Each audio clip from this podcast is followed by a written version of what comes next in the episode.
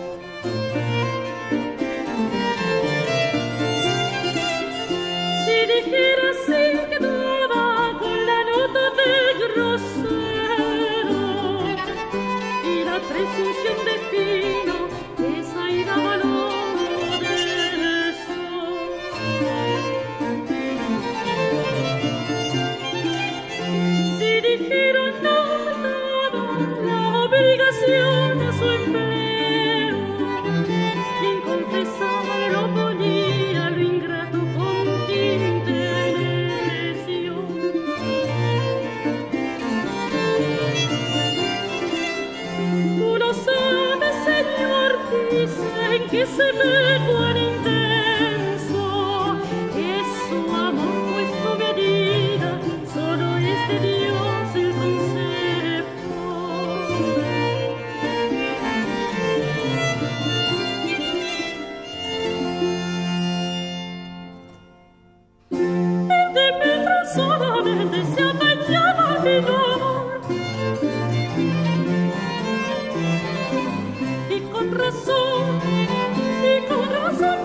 Señor.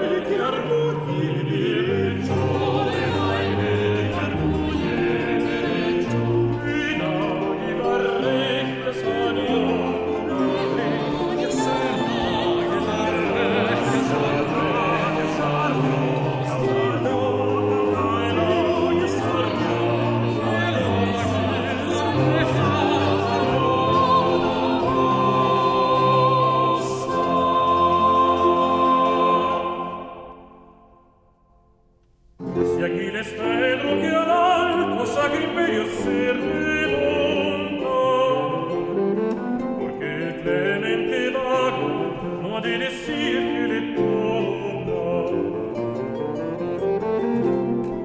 Por una sacra se decide cuando el pastoral al lado. Y así se llena la palma cuando la agua se.